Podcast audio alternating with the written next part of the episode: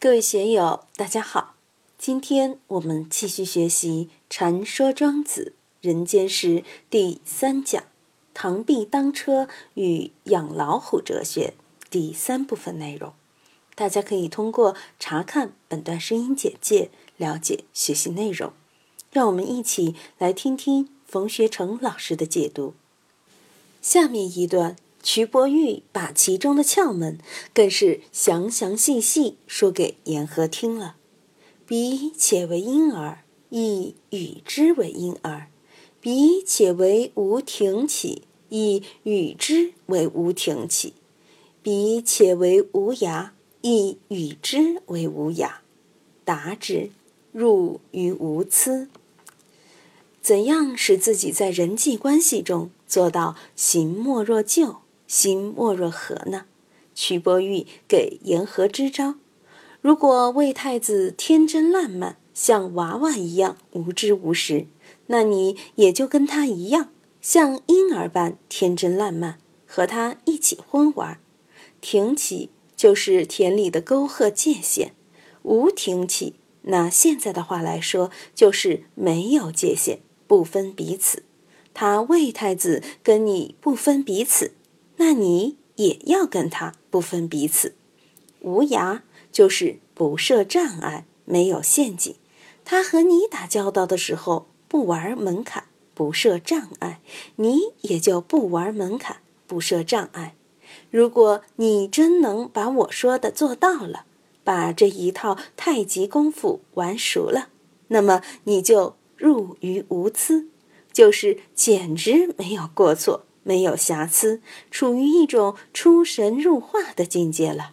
你要顺其意而通之，才能达到入于无疵的境界。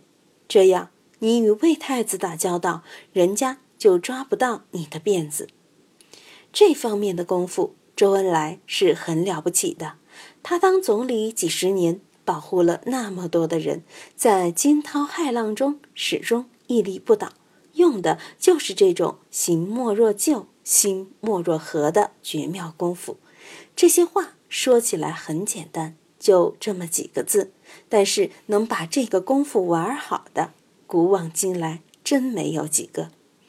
历史上很多人都在玩这个太极功夫，但玩的最好的要数五代时期的宰相冯道，他侍候了很多代皇帝，从后唐开始。就在朝为官，历经后晋、后汉、后周三代都是宰相，而他这个三代宰相啊，还不止侍候一个皇帝，既有开国皇帝，也有末代皇帝，真的不好侍候啊。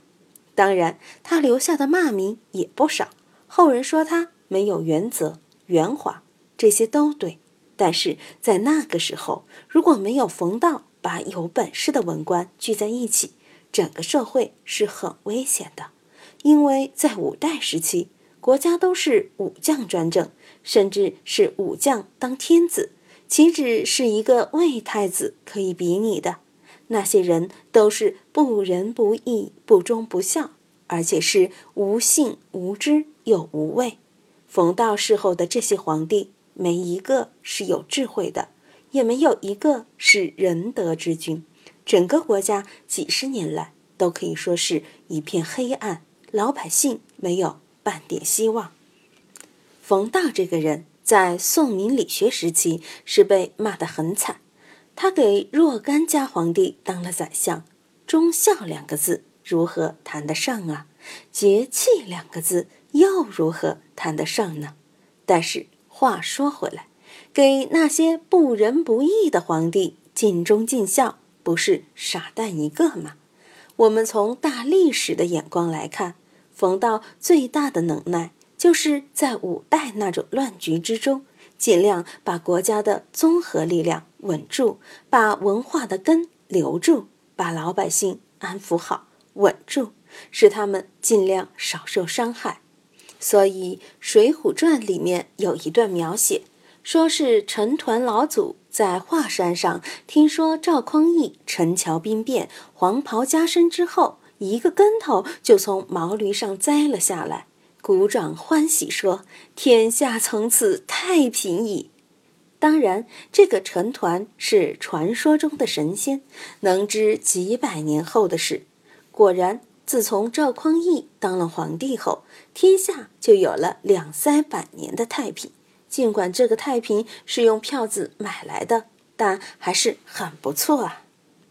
庄子的文风就是这样，说一段理之后，就给你打一个比喻，讲一个寓言故事，让你的逻辑思维和形象思维交替运行，读起来轻松舒服，节奏富于变化，一点也不累。汝不知夫螳螂乎？怒其臂以当车辙，不知其不胜任也。是其才之美者也。戒之，慎之。积伐而美者以犯之，积矣。螳臂当车这个典故，这两千多年来大家都爱用，特别是这几十年来，更是用的频繁。什么螳臂当车，不自量力。都是从这里来的，这是一个很生动的一个寓言。你看，汝不知福螳螂乎？怒其臂以当车辙。这些语言读起来很上口，很安逸。不知其不胜任也，是其才之美者也。螳臂当车确实是不胜任，但是他不知道自己不胜任，反而觉得自己力量很大。才能很大，我们好多人都是不自量力，有些时候当了个小官就忘乎所以了。前几年有篇报道，说是一个法院院长在水库边钓鱼，酒喝多了，竟然把两个小娃娃丢到水库里去淹死了。这些有了点职务的人，就忘了天有多高，地有多厚，胡作非为，到了常人难以理解的程度。他们都认为在地方上自己就是皇帝，却不知道他这个皇帝其实很可怜。上头的人拿个手指轻轻一按，到死的时候他都不知道。在他得意的时候，哪里会想到他的命门是被上头的人捏着呢？在日常生活中，很多人的为人处事就和螳臂当车的感觉差不多，认为自己不得了，了不得。瞿伯玉说到这些地方时，反复说要戒之、慎之，前面有，后面也有，不仅仅是提醒和强调啊，这里要特别注意啊，要小心啊，而且从文章的起承转合上看，也做得相当好。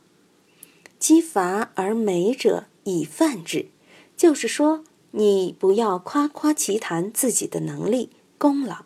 自以为了不起而触犯魏太子，伐就是夸耀，耳通耳就是你的意思。瞿伯玉告诫言和：“你要是这样的话，离倒大霉的时候就不远了。”几矣就是几乎接近的意思。今天就读到这里，欢迎大家在评论中分享所思所得。我是万万。我在成都龙江书院为您读书。